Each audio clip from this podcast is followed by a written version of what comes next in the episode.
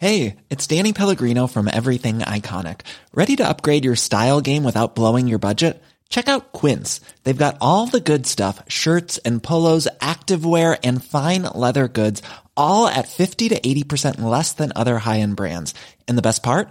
They're all about safe, ethical, and responsible manufacturing. Get that luxury vibe without the luxury price tag.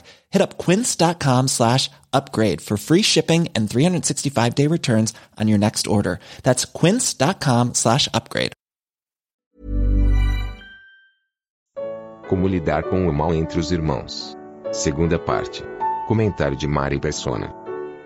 Então não tem como algum negócio contra outro, um irmão contra outro irmão, não deve ir, realmente, não deve ir a juízo perante injustos. Ele deve resolver isso entre os irmãos, entre os irmãos. Porque lá em, em, em Mateus capítulo, capítulo 18, nós encontramos dois que estavam tendo uh, um problema entre eles, no capítulo 18 de Mateus, versículo 15. Ora, se teu irmão pecar contra ti, o que é esse pecar contra ti? Não, esse pecar contra ti é fazer qualquer coisa de, de mal para você, né? de prejudicar você de alguma maneira, ou com uma ofensa, ou não devolver o dinheiro que emprestou, ou, sei lá, não pagar a conta, né? fazer qualquer coisa ofensiva a outro. Vai e repreende-o entre ti e ele só. Se te ouvir, ganhasse teu irmão. Isso aqui é uma lição muito importante porque às vezes nós não, não seguimos esses princípios. Ou seja, eu me sinto ofendido por algum irmão que causa algum mal para mim, né? o que eu faço? Ah, eu conto para todos os irmãos, eu já espalho aquilo para todo lugar, menos para esse irmão, que às vezes o que ele fez nem foi intencional, percebe? Ele, ele pode ter feito assim na, na, na na falta de, de, bom senso ou qualquer coisa assim. E se eu fosse falar com ele, meu, você fez aquilo lá, você falou aquilo, tá errado, aquilo não se faz, aquilo me ofendeu, aquilo né, revelou alguma coisa da minha família, alguma coisa assim, qualquer coisa. E de repente, aquilo que podia, que podia resolver, ele fala assim: uh, irmão, desculpa, não, não, não, não, não que eu estava fazendo isso, tá, tá, tá, tá, tá. O que acontece? Ele espalha para todo mundo, né? você espalha para todo mundo, e menos ele fica sabendo que, que causou mal a você. Percebe? Isso aconteceu comigo. eu estava anos, eu estava anos eu tinha acabado de começar a, a, a, congregar, fazia pouco tempo que eu congregava, e eu dava escola dominical para as crianças. E aí eu criei um marionete. Era uma meia, né? Que eu enfiava a mão na meia, preguei dois botões em cima, assim, pintei aqui onde ficava a mão, aqui eu pintei como se fosse com um batom ou alguma coisa, para ficar uma carinha de um bichinho, de uma marionete. Então eu fazia assim, e eu conversava com esse marionete enquanto eu estava fazendo lá a escola dominical. Mas o problema é que até, até você brincar com as crianças, contar alguma historinha, tudo bem, né? Mas um dia eu estava falando, eu estava explicando para eles o, o, livro de Jonas. E aí eu comecei a colocar na, na boca da marionete passagens bíblicas, como se o marionete estivesse respondendo para Jonas, como se fosse o Senhor falando pela boca da marionete, né? E, e eu, nesse momento, eu já comecei a sentir, não tá, não tá caindo legal isso. Senti que não estava legal. Bom, passou um tempo, veio um. Uh, começou um zum, zum, zum, né? De irmãos comentando esses, esse marionete. Ninguém veio falar comigo, eu só escutava lá um outro conversando com o outro e olhando feio e tal. Aí um dia eu perguntei, né, o que está acontecendo? É, aquele marionete lá que você está usando, não sei o que, tá, tá, tá. Eu falei, puxa, mas ninguém veio falar comigo? Porque daí eu me senti, me senti totalmente envergonhado, né? Porque de repente você está tá na boca de todos os irmãos, mas você é o que tinha menos, que teve menos discernimento. Outros tiveram discernimento de, de perceber aquilo, não é? Mas você não foi avisado. Então a sensação foi muito ruim. Eu me senti muito, muito triste com isso, porque eu não tive o discernimento que outros tiveram de enxergar uh, que aquilo não era apropriado, só que ninguém veio me avisar. Ficou, caiu na rádio peão, né? Caiu na rádio peão, então estava todo mundo comentando, eu não, eu fora do, do círculo. Isso é muito desagradável quando nós fazemos isso. Se o irmão de alguma maneira uh, prejudica você, ofende você, vai conversar com ele. Primeiro passo, antes de contar para todo mundo, vai conversar com ele. Se você soube alguma coisa desse irmão, vá conversar com ele. Não é chegar para os outros e falar assim, Ih, você viu só o que, que o irmão lá fez, meu nossa, viu coisa horrível. Daí o outro fazer, Ih, meu irmão, eu vou contar para Mariazinha lá, ela conta para todo mundo. Pronto, virou. Em que isso ajuda? Nada. E no fim, às vezes isso escapa até da, da, do círculo da Assembleia e cai na, nos ouvidos de incrédulos que não entendem, não, não, não têm discernimento algum, é? e podem ser assuntos sensíveis que não devem escapar do âmbito da Assembleia. Então, muito importante isso, esse julgamento, nós temos a capacidade de julgar, porque aqui ele fala, né, em Mateus 18, 15, se te ouvir, Ganhaste a teu irmão, olha que maravilha, né? Você resolveu um litígio, resolveu uma ofensa, assim, facilmente. Ninguém precisou saber, ninguém precisou comentar nada. Agora, se não te ouvir, versículo 16 de Mateus 18, leva ainda contigo um ou dois, para que pela boca de duas ou três testemunhas toda a palavra seja confirmada. Isso aqui é um outro princípio importantíssimo da vida em assembleia. Primeiro, nós temos aquela passagem para não aceitarmos acusação contra um ancião, a não ser pela boca de duas ou três testemunhas. E em toda a Bíblia, nós vemos que por meio de do, do testemunho de dois ou três, toda a palavra é estabelecida. Então, se você sabe de alguma coisa, pegue mais um irmão e vão juntos procurar saber daquela coisa, procurar mais detalhes daquilo, conversar com a pessoa, ou se for o caso, uma pessoa que caiu em pecado, vamos lá saber o que aconteceu realmente com ela antes até de pôr a boca no trombone, porque isso é outra coisa desagradável. Muitas vezes as pessoas, alguém sabe de algum pecado de um irmão ou de uma irmã e já vai, joga na rádio fofoca, não é? E ninguém vai conversar com essa pessoa. Ou às vezes vai um só, vai um só conversar com essa pessoa. Claro que aqui, no Mateus, no versículo 15, né? Uh, certo, entre ti e ele só se te ouvir, ganhasse teu irmão. Mas isso aqui é quando não é um pecado grave que comprometa a, a, o testemunho do Senhor. Quando é um pecado grave, você não deve conversar só com ele, você deve levar mais dois ou três para irem conversar. Porque normalmente na, na, dentro de, de, religiões existe a operação abafa. É? A gente vê muito isso no noticiário, quando um, um padre lá é pego em pedofilia, né? Descobrem que o padre abusou de um monte de, um monte de crianças. E aí o que eles fazem? Abafam. Tanto é que a, Igreja Católica agora está tá, tá sendo vítima de, de, de ações, de processos milionários no mundo inteiro. Porque agora ninguém mais tem medo né, de, de acionar a Igreja Católica, de entrar com uma ação. E eles perdem. Eles perdem. Tem, tem até filmes que fizeram de casos notórios né, de, de bispo que ficou lá abafado, a operação abafa, né? Cuidou do cara lá, até advogados levantarem a questão e acabar, acabaram. O cara vai preso. E existe isso também dentro da, dos protestantes. Eu sei de, de casos em que o pastor cai lá em, prostituição ou em, eh, em qualquer coisa, ele é transferido. Ele é transferido. Uma cidade onde ninguém conhece ele. Aí ele começa de novo lá, né? E lá ele vai pegar outras vítimas, porque se ele for um pedófilo, isso não tem, isso não tem jeito. O cara é doente. Ele vai pegar outras vítimas. E, e, e vão abafar de novo e mandar ele para outra cidade, até ele chegar no fim do mundo lá. Vão abafando e empurrando para frente. Isso acontece sim. Eu, eu me lembro uh, de um, um jovem irmão que congrega num grupo que é uma das divisões dos irmãos congregados no nome do Senhor, que aconteceu lá no passado.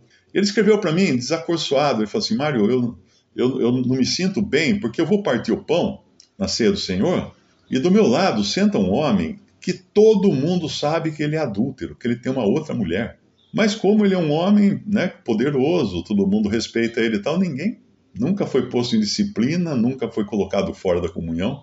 E, eh, teve um outro caso também que eu conheci, era um irmão uh, que ele, ele contava do que acontecia na igreja presbiteriana da cidade dele. Uma cidade pequena, onde tinha um homem muito rico, que era um dos presbíteros daquela igreja, que sentava nas cadeironas altas lá no, no, no palco, né? Mas ele era muito rico, um empresário muito bem sucedido, que ele tinha duas casas na cidade, e todo mundo sabia que uma era com uma família, com a família original, e a outra era com a outra família, da amante. Então ele tinha dois lugares na cidade, todo mundo sabia na cidade. Mas o pastor da igreja não tinha, nem ousava colocar ele fora da, lá da comunhão, daquela comunhão da igreja presbiteriana, porque o dízimo dele era o maior. Se pusesse ele fora, miava, daí não tinha. O salário do pastor ia ser cortado pela metade, daí não ia ter. Então isso acontece na, dentro das instituições humanas, porque os homens não lidam com o pecado, não lidam com o erro, não julgam o erro, melhor dizendo, né? Mas aqui, quando nós vamos lá em, em Mateus 18, esse caso aqui que começou com um, né, uh, vai agora, uh, se não te ouvir, leva ainda contigo um ou dois, para que pela boca de duas ou três testemunhas toda a palavra seja confirmada. Muito bem. Tem lá um que está agindo de maneira irresponsável, causando problemas, não sei o quê, ele está em pecado, se ele está em pecado, vamos dois ou três, duas ou três testemunhas, porque é muito perigoso também a maneira de tratar, porque às vezes, pensa um caso em que uma, uma esposa trai o marido, não é? E aí o marido vai tratar com a esposa. Aí ele volta para a Assembleia e fala assim, irmãos, a, a, a minha esposa, fulana, ela caiu em pecado, e ela tem que ser colocada fora de comunhão. E aí no, no dia no domingo seguinte ele levanta e fala assim: olha, estou, estou anunciando que a minha esposa está fora de comunhão. Totalmente fora da Bíblia isso. Você vai pegar a vítima, a vítima, para resolver baseado no testemunho só da vítima. Nem ninguém vai conversar com aquela que caiu em pecado, né? Acreditam no, na palavra da vítima. Muito bem que era o caso, pode ser o caso, né? Mas dois ou três que não estejam emocionalmente envolvidos com o pecado. Isso é importante. E, essa é uma questão, por exemplo, até na justiça humana, um juiz, ele não pode julgar seus parentes próximos, sua mulher, seus filhos, ele não pode julgar, ele está inabilitado para julgar aqueles que lhe são próximos, porque ele, ele está comprometido. Ele tem as suas paixões, ele tem as suas emoções, como é que ele vai julgar? De repente o filho dele é um, um assassino em série, ele vai no dia do julgamento e fala assim: não, eu não vejo assim. Ele matou dois, três, quatro só. O que, que é? Matar mais cinco também não vai fazer diferença alguma. É um menino tão bom. Ele sempre, ele sempre foi bem de matemática na escola. Então ele vai ver que ele está treinando a aritmética dele para ver quantos que ele vai pôr na conta da matança. Então o juiz ele não pode julgar aquilo em que ele está envolvido, em que ele está Uh, não, ele não pode julgar a esposa. Da mesma maneira, um médico não pode fazer cirurgia na sua própria esposa e vice-versa. A esposa com a esposa, se ela for médica, né, não pode fazer cirurgia na sua esposa, tem que pedir para outra pessoa. Porque ela vai estar tão emocionalmente envolvida que pode fazer besteira nessa hora. Percebe? Se o coração começa a bater fraco lá e vê que vai perder, a pessoa entra em pânico. Somos seres humanos. Não é?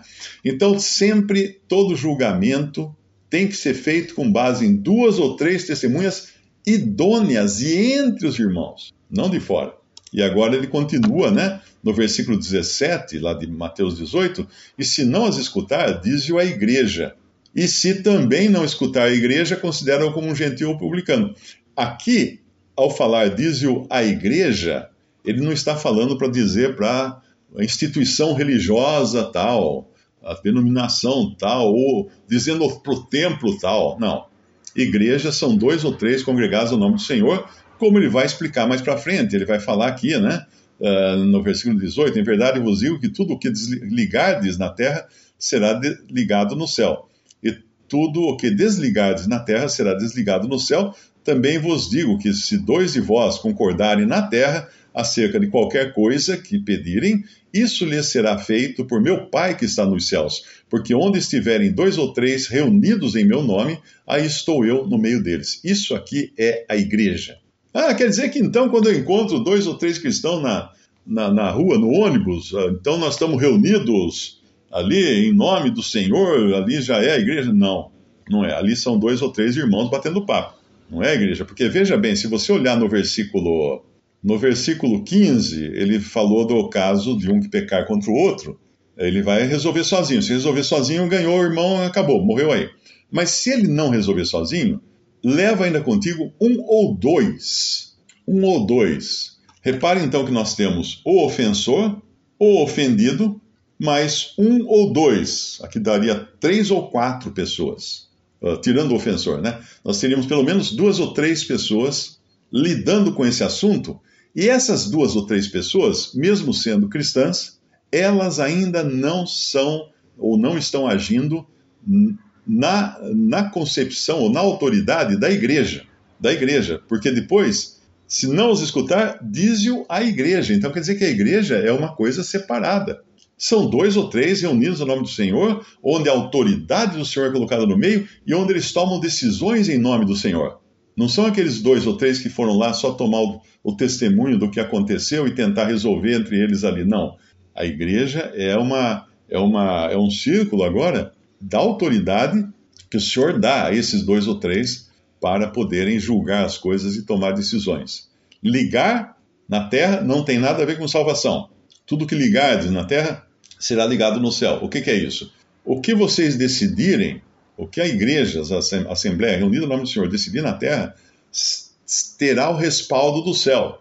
Ah, mas se decidir errado, terá o respaldo do céu da mesma maneira até o Espírito Santo mostrar que houve erro. Mas enquanto isso, foi ligado no céu. Foi ligado no céu. Uh, é o caso da autoridade policial. Né? O, o policial multa você na rua, você acha que foi injusto. Talvez você tenha até provas de que foi injusto. Mas você tem que acatar a multa. Você não pode julgar o policial. Você tem que acatar, porque ele tem autoridade para julgar você. E aí você entra com um recurso, existe para isso na lei, né? para que uma autoridade acima do policial julgue o caso para ver se você é culpado ou inocente. E aí ele pode inocentar você porque o policial realmente falhou na hora de, de fazer o julgamento do, do trânsito lá, da, do sinal vermelho ou qualquer coisa assim. Mas você não pode contestar a autoridade. Não importa em que, em que faixa ela está. Não adianta chegar para o policial e falar assim: oh, você sabe o que você está falando? Eu sou fulano de tal, eu tenho muito dinheiro. Pode esquecer, meu, isso vai preso você está contestando uma autoridade. Então você tem que daí recorrer a uma autoridade superior, um recurso. A mesma coisa quando a Assembleia toma uma decisão e você acha que foi injusto, foi injustiçado, fique quieto, acate, obedeça e apresente nas suas orações para a autoridade superior que é o Senhor. Ele vai trazer à tona, ele vai revelar. Se houve engano, se houve equívoco, ele vai trazer à tona. Então é muito importante entender que, por causa do não, do não entendimento, a, a noção de autoridade é que acontece muitas das divisões entre os cristãos.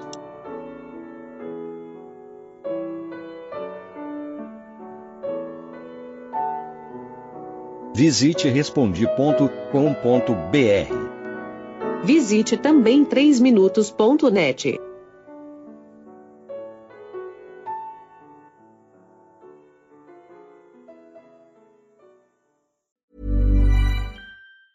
Ever catch yourself eating the same flavorless dinner three days in a row?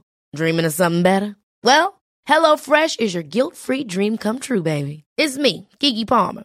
Let's wake up those taste buds with hot, juicy pecan-crusted chicken or garlic butter shrimp scampi. Mm. Hello Fresh.